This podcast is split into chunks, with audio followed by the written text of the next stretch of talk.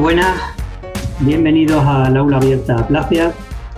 Hoy tenemos a, Javier Tamariz, eh, toda una eminencia en nuestro movimiento de plena inclusión. Eh, por hacer una breve presentación, diremos de Javier que es psicólogo, miembro de Plena Inclusión España desde 2001, profesor asociado y coordinador del máster del INICO, miembro del grupo experto de TEA del Instituto de, de Salud Carlos III, miembro del Consejo Asesor del Programa Alumni de la UAM, socio de honor de la Asociación Española de Profesionales del Autismo, premio INICO 2015 por su trayectoria, por su trayectoria profesional, mención honorífica del Colegio Oficial de Psicólogos de Madrid y premio 2016 de plena inclusión, entre otras muchísimas cosas. Eh, muy buenas tardes, Javier. Buenas tardes, Luis, y, saludos a toda la comunidad de Placia y del aula abierta de Placia. muchísimas, pero muchísimas gracias de verdad por estar con, nosotros. Eh, sabemos que eres una persona que estás muy ocupada y hacer un huequillo eh, a veces no, es fácil, así que te lo agradecemos muchísimo. Eh, gracias a vosotros. Esta entrevista, ya sabéis, los que nos sigáis en nuestro podcast, que son entrevistas con los expertos en diferentes campos de la discapacidad intelectual, eh, siempre un poco eh, orientado a nuestro movimiento Plena Inclusión. Y en esta ocasión vamos a hablar de la calidad en los servicios de Plena Inclusión. Eh, así que tenemos al mejor experto en la materia, que es Javier Tamayo. La primera pregunta, aunque mm, vamos a hacer un pequeño inciso, déjame que, que dé las gracias a nuestro patrocinador, al patrocinador que nos que nos proporciona el hosting para alojar eh, todos los, podcasts, que es albergueviaplata.com. Es el primer albergue gestionado por personas con discapacidad. Eh, eh, está en Extremadura y en, plena naturaleza, en un pueblecito de San Gil. y es perfecto, ideal para que los grupos, por ejemplo, de respiro vayan a pasar ahí unos, unos días. Así que nada, se lo agradecemos mucho. Ya sabéis, albergueviaplata.com. Y pasamos a hacerle las preguntas a Javier. Bueno, Javier, ¿qué es la calidad en los servicios de plena inclusión? Eh, bien, permíteme que lo, intente enmarcar primero para luego a partir de ahí ya ir desgranando otras cuestiones que, vayan saliendo. Eh, cuando hablamos de calidad en los servicios, en general en los servicios sociales y especialmente en el ámbito de plena inclusión, es decir, de servicios de apoyo a las personas con discapacidad intelectual o del desarrollo, Perdonar que tengo la garganta un poco tomada en estos días de, frío y desapacibles. Cuando hablamos de esta calidad en los servicios, de apoyo a personas con discapacidad intelectual y desarrollo, hablamos de un modelo de calidad que eh, al menos hace un tiempo era inexistente. Hablábamos de una manera de entender la calidad que no encontraba hueco en las maneras tradicionales de entender la calidad. Eh, por entendernos un poco, y para que tengáis una idea, eh, hace tan solo 22 años que eh, tuvo lugar la primera acreditación en un sistema de calidad, la norma ISO, de aquel entonces, del año 97, para un servicio de apoyo a estas personas, miembro de Plena Inclusión, en concreto de FEBAS Plena Inclusión País Vasco, la asociación Gautena. Por lo tanto, tenemos una historia eh, relativamente corta y en ese momento de la historia la calidad se entendía más bien para, vamos a decir, fabricar lavadores, lavadoras, más que para proporcionar apoyo a personas. Y claro, cuando se proporciona eh, un sistema de calidad para facilitar que las lavadoras salgan bien, es algo muy diferente que cuando se intenta proporcionar un sistema de calidad para que los apoyos se proporcionen y se provean de la manera adecuada. ¿En qué sentido? Bueno, pues que las lavadoras eh, tienen un grado muy pequeño de incertidumbre, es decir, la lavadora es un objeto que no, vamos a decir, no rechista, no dice nada, no implica y no te impacta en la relación con ella y sin embargo cuando tú ofreces el apoyo a una persona es un campo de mayor incertidumbre, como toda relación humana, donde la propia persona tiene mucho que ver y en la propia persona, tanto la proveedora del servicio de apoyos como la persona que lo recibe, tienen mucho que ver en la calidad.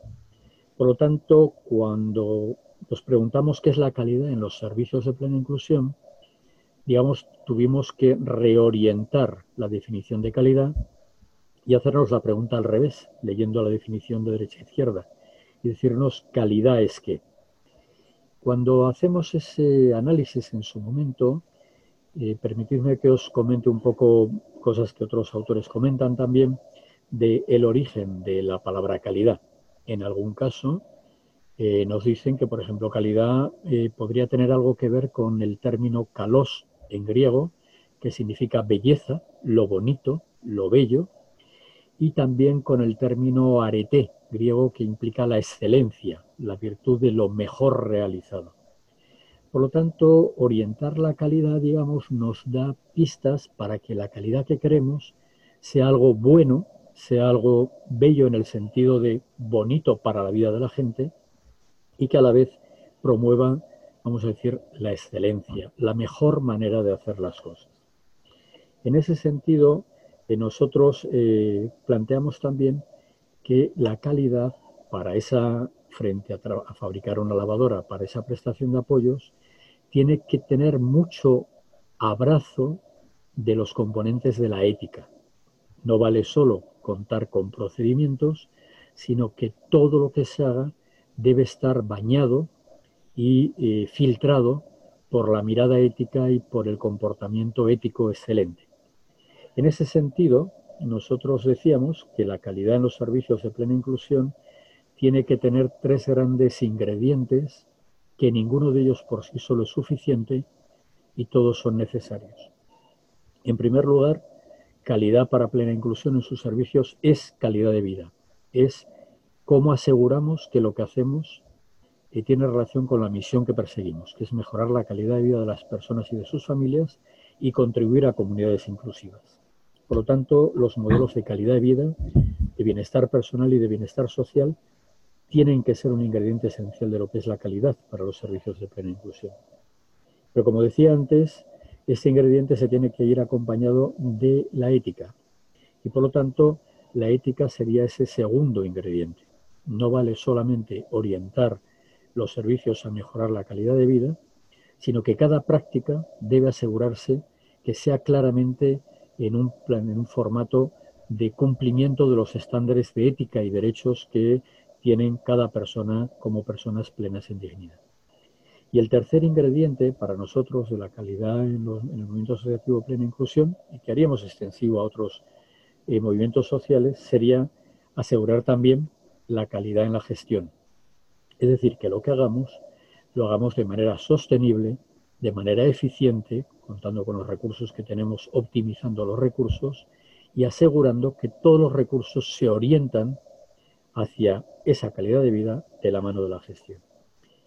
Eh, Aristóteles hablaba, eh, claro, ya en su tiempo, hace más de dos mil años, dos años, de un concepto que era la frónesis, que en algún caso se ha traducido como la sabiduría práctica, que implica también que seamos conscientes que cuando nosotros hablamos de calidad en nuestros servicios, por eso hablaba antes de la incertidumbre de lo que es la relación con personas frente a construir una lavadora, cuando hablamos de calidad en los servicios debemos entender que no siempre vamos a contar con procedimientos y protocolos que aseguren que hacemos lo que tenemos y que debemos hacer. Debemos tener, decía Aristóteles, eh, de alguna manera o parafraseando su pensamiento, debemos tener un pensamiento interno, una frónesis, una sabiduría práctica, que aunque no haya ningún protocolo, nos oriente a hacer lo que debemos hacer. Y en ese sentido también la calidad en nuestro ámbito sería, podríamos definirla con esa sabiduría práctica de saber hacer y querer hacer lo que debemos hacer, lo que éticamente debemos hacer. En definitiva, por resumir, eh, ya en la parte más de, esencia de la pregunta, para mí eh, sigue siendo válido esos tres ingredientes de lo que supone la calidad para plena inclusión. Calidad de vida y bienestar social, bienestar en las comunidades, gestión, calidad en la gestión y ética. Muy bien, Javier. ¿Y por qué, por qué sería importante eh, aplicar esta calidad en los servicios que tenemos en las asociaciones? Claro, yo más que por qué es importante, yo quizá lo plantearía que por qué es irrenunciable y por qué es inherente a nuestra misión. Es inherente al cumplimiento de la misión. Es lo que estamos obligados a hacer. Es para lo que existimos. Entonces no es tanto que sea importante, que podría dar la sensación de que quizá puedo hacerlo y no puedo hacerlo, o quizá puedo orientar mis prácticas hacia la calidad o no las puedo orientar, sino que implica un compromiso ético desde la base también de un ejercicio de los derechos de las personas con discapacidad y sus familias a tener las mejores prácticas y la máxima calidad en las organizaciones. Dicho de otra manera, yo diría que la, la no calidad sería una vulneración del derecho de las personas. Por lo tanto, una organización está comprometida con la calidad. No solamente es que sea importante para ella, es que es la base sobre la que podemos evidenciar ante nosotros mismos en relación con las propias personas a las que apoyamos y ante el entorno que hacemos lo que éticamente estamos comprometidos a hacer. Y muy bien, eh, Javier, nos has hablado un poco de lo que es la calidad, de la importancia que tiene, eh, pero yo creo que también desde el punto de vista de las asociaciones sería muy importante eh, saber qué tienen que, conocer los, distintos profesionales que trabajan en las asociaciones con respecto a esa calidad. ¿Qué, sería el mínimo? incluso eso, ¿qué, ¿qué, sería casi de obligado conocimiento eh, para los profesionales que trabajan en, nuestra asociación. Claro, eh, bueno, tú bien sabes, Luis, que esta pregunta también es muy amplia, pero intentando centrarla lo máximo posible, eh, yo diría varios aspectos. Por un lado, la persona que es profesional en relación con la prestación de apoyo a nuestros servicios debe considerar claramente que su buena práctica no puede desarrollarse sin la participación también de las propias personas a las que va dirigida. Es decir, frente a un modelo en que él o la profesional eh, dentro de un despacho determina y decide lo que es mejor para las personas basado en su conocimiento, tenemos que extrapolar un modelo en el que en mesa redonda esa profesional o ese profesional, con su experiencia de la que es responsable como profesional, debe tener, tener una experiencia clara y un conocimiento preciso, la pone en la mesa, la pone al servicio del conocimiento también de la vida de las propias personas y del conocimiento que ese profesional o esa profesional tenga de lo que es eh, los estudios o las investigaciones existentes. Digamos que de alguna manera, hoy eh, el ámbito profesional sabemos que la determinación de la mejor práctica posible debe contar con tres fuentes esenciales de conocimiento. El conocimiento que nos viene de la investigación, de una investigación contrastada, para eso qué mejor en nuestro ámbito que tener eh, a mano la revista Siglo Cero, de la que precisamente el día 4 de diciembre eh, desarrollamos un acto conmemorando su 50 aniversario, ya 50 volúmenes con más de 200 eh, números sacados. Bueno, por lo tanto, el profesional debe tener ese conocimiento surgido de la evidencia, debe tener una buena experiencia contrastada en equipo, es decir, debe asegurar que debate en equipo y en entornos profesionales, tales como conferencias, congresos, talleres, cursos de formación, etcétera, debate las mejores condiciones de experiencia para desarrollar la práctica, pero debe tener también de tercera fuente de conocimiento, además de la investigación y la experiencia, la vivencia, la perspectiva de las propias personas a las que se dirige la práctica. Por lo tanto, digamos, eh, un profesional de plena inclusión debe entender que su rol debe sufrir cierta transformación. Yo suelo decir que debe de, dejar de ser eh, él o la profesional con bata blanca, dejar la bata colgada en la pared y salir a la arena de la vida real para ofrecer en los contextos naturales y con la participación de las propias personas y la comunidad la mejor práctica. En ese sentido, yo a veces he hablado que eh, lo que un profesional debe ser es un profesional ET, y yo parafraseaba al, querido extraterrestre, ¿no? Y decía ET en cuanto a siglas de E, ética, E, técnica y E, experiencia. Buen profesional, la buena profesional, debe ser una excelente técnica, una excelente experta en su campo, aunque luego no vaya de experta en la relación con las personas, pero tiene que ser experta una excelente eh, ética en su cabeza, tiene que ser una excelente persona, ya no profesional, y tiene que asegurar que su relación con la persona está eh, claramente eh, impregnada de empatía, de comprensión, de confianza y de estar a su lado en la defensa de los derechos que tiene la persona. Hay una cuestión también que es verdad que los profesionales, las profesionales ante esto, eh, con razón podemos decir, bueno, pero es que a veces eh, las organizaciones no nos apoyan tanto, los responsables de las organizaciones no están tanto en la idea esta como deberían estar, eh, los recursos que nos ofrecen las administraciones públicas no son suficientes. Bien, todo eso es verdad, pero una verdadera profesional, un verdadero profesional, debe, por otro lado, luchar para mejorar sus condiciones, condiciones laborales, condiciones de, relación con la organización, etcétera, pero en su día a día, mientras esté ejerciendo la acción profesional, la práctica profesional, la única pregunta es ¿qué puedo hacer yo ya?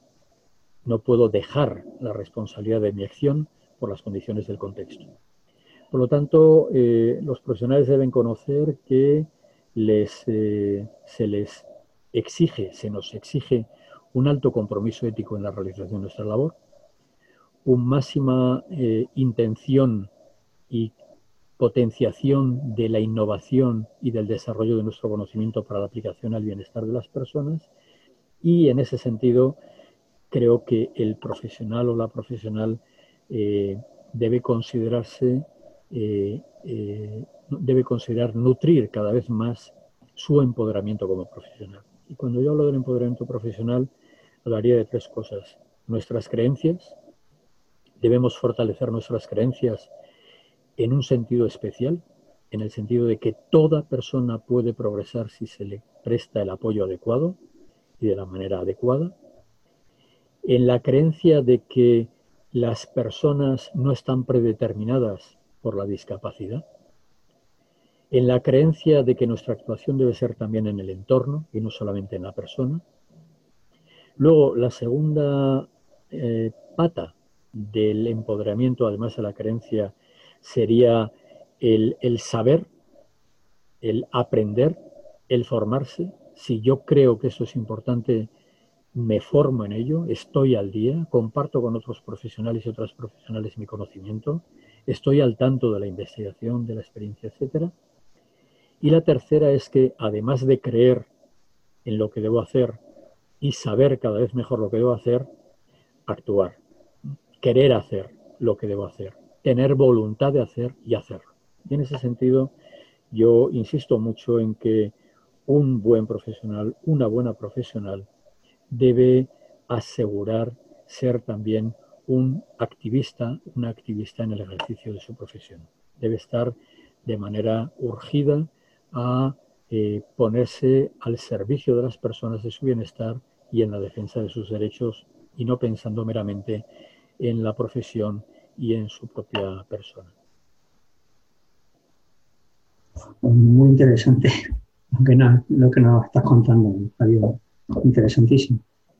Haremos una reflexión eh, profunda sobre, sobre cada una de las palabras y mm, un poco siguiendo si una asociación que siga todos estos patrones de, calidad, eh, mm, ¿cómo crees, Javier, que, impactaría esta calidad eh, siguiendo esos patrones en, las personas y en, las organizaciones de plena inclusión? Sí, eh, yo creo que cuando una organización, una persona, vamos a decir, abraza esta manera de entender la calidad, se ve impelida a transformar sus prácticas.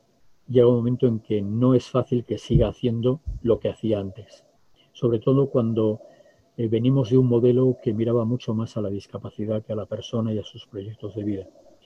Por lo tanto, eh, la calidad no es neutra, la calidad zarandea a las personas y a las organizaciones.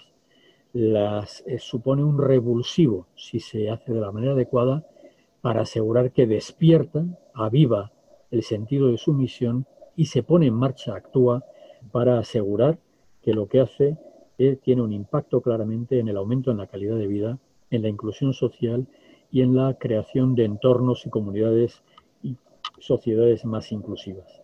Además, nos obliga a de una manera clarísima también a aliarnos con el entorno.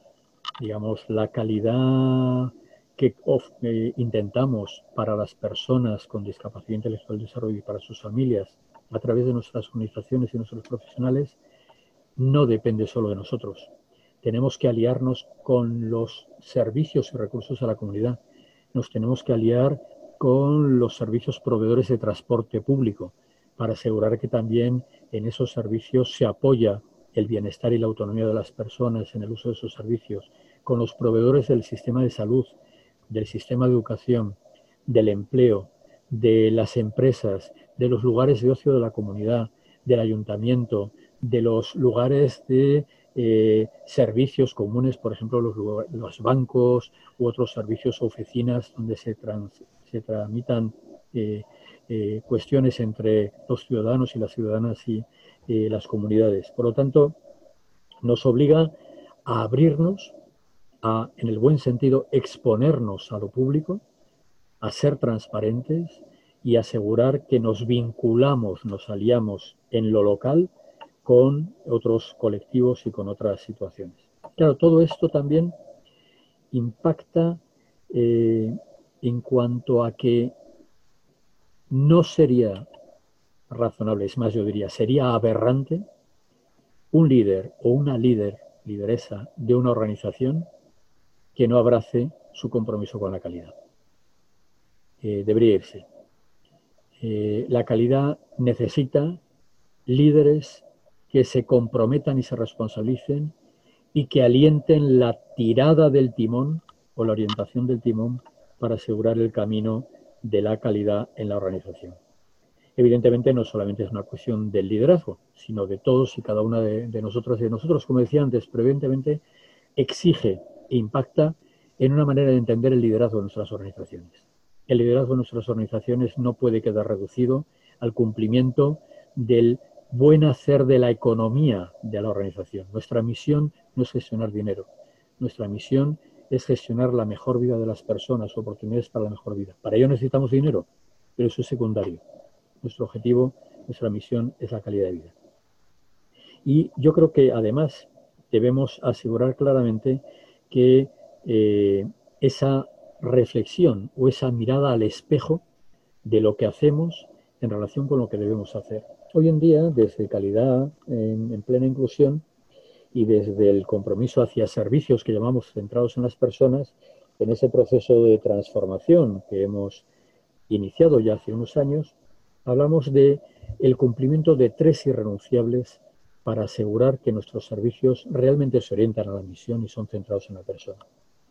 El primero es renunciable, luego tendréis eh, la página web en la que se refiere esto como recurso, pero el primero renunciable es asegurar la ciudadanía plena de cada persona, el liderazgo en su propio proyecto vital.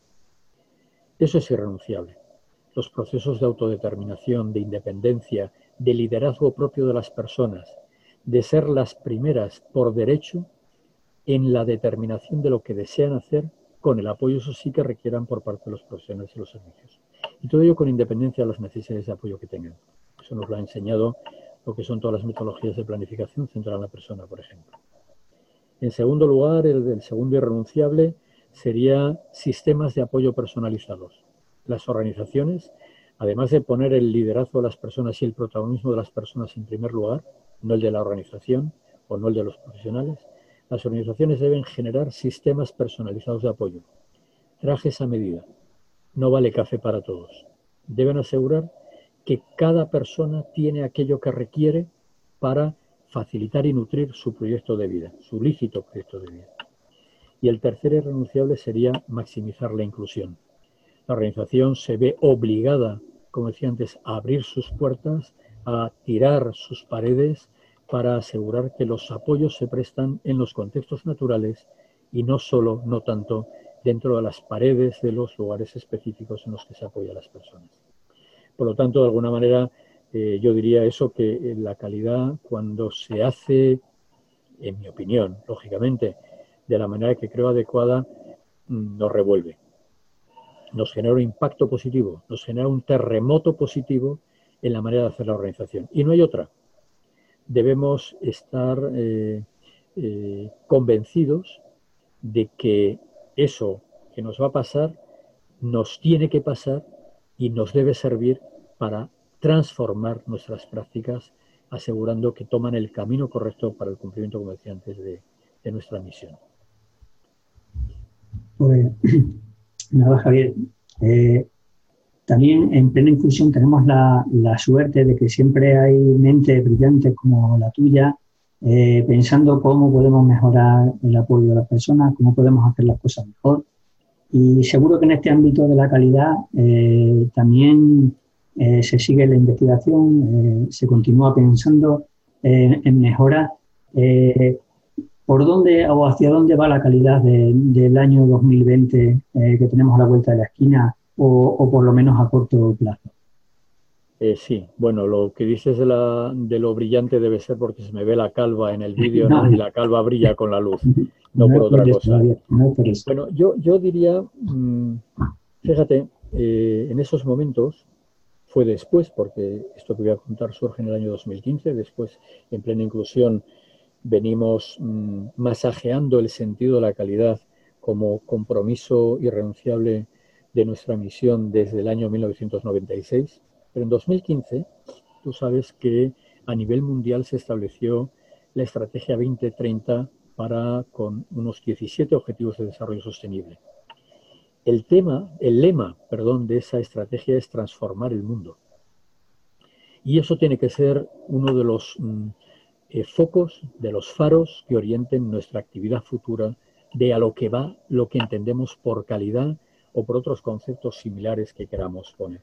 Eh, eh, debemos entender que no nos queda otra que seguir indagando, investigando para transformar el mundo para un mundo mejor para todas las personas, no solamente para las personas con discapacidad.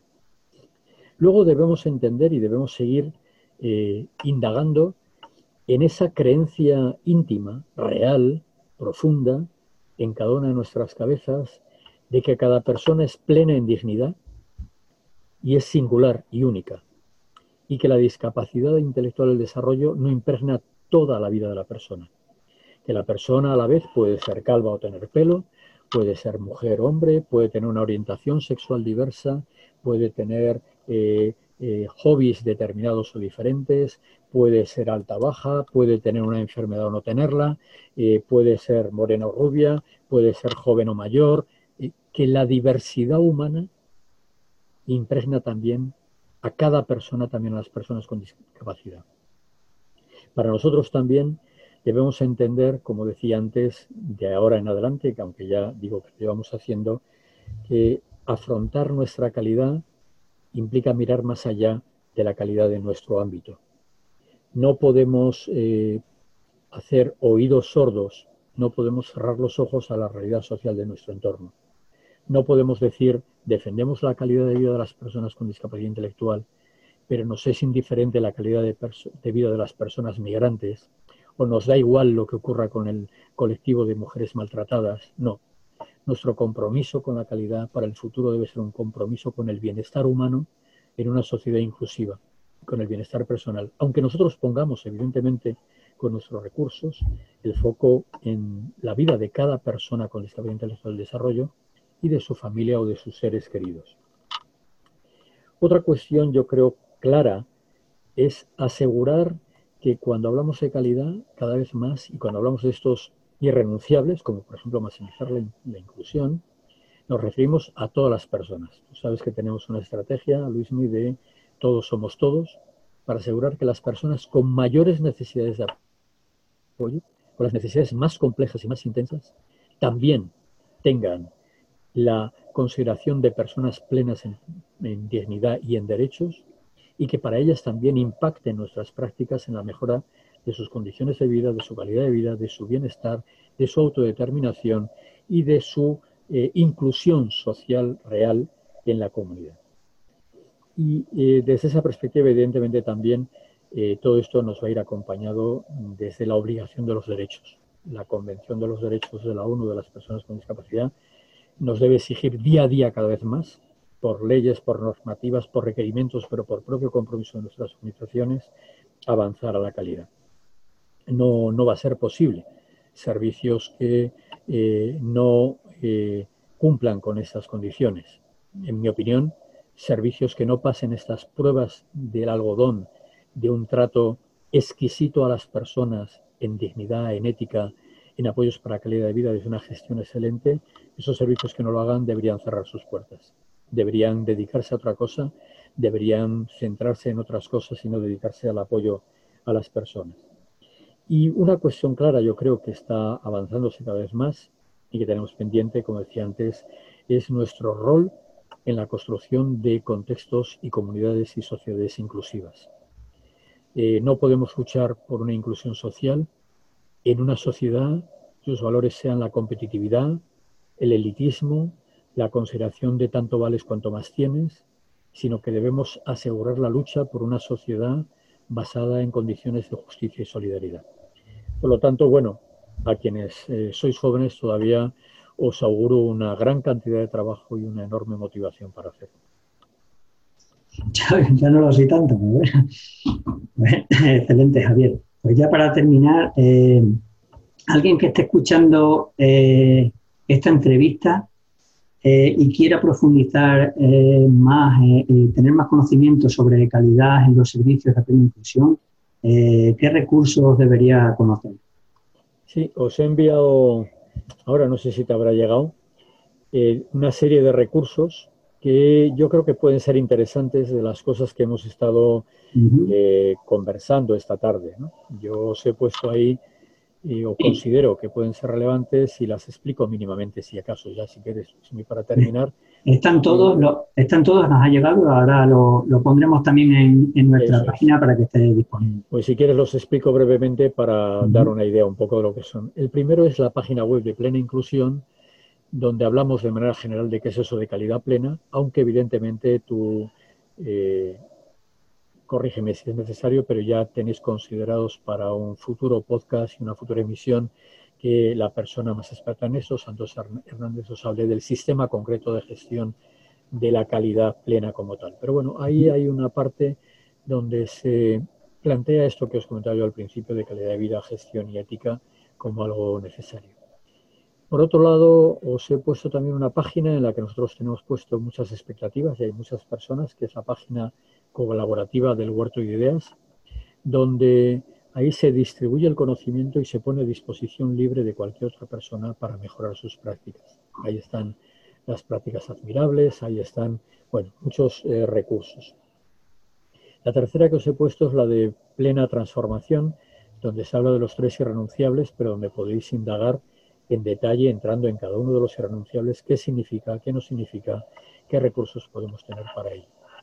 Y luego he puesto también un artículo mío sobre lo que es el proyecto de transformación, porque es en lo que estamos ahora y lo que va a continuar en los años venideros de la revista Siglo Cero, de la que os decía que cumplimos ahora 50 años. Y finalmente, eh, un documento, esto sí que es verdad que está en inglés, que indica los nueve principios de la calidad de la Plataforma Social Europea. La Plataforma Social Europea engloba a todas las estructuras paraguas gubernamentales, como en España el, tercer sector social, la plataforma del tercer sector, y en otros países otras. Bueno, yo creo que ahí eh, habría suficiente o lo que yo considero para algunas de las cuestiones que hemos podido comentar en esta charla.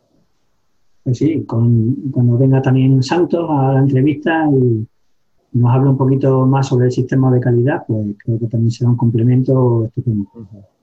Y nada, pues muchísimas gracias Javier por dedicarnos un ratito eh, a muchos profesionales de, de inclusión que estamos deseando escuchar tus palabras y escuchar las palabras de muchas de las personas que forman parte de nuestro movimiento y que tienen muchísimos conocimientos en muchísimas áreas.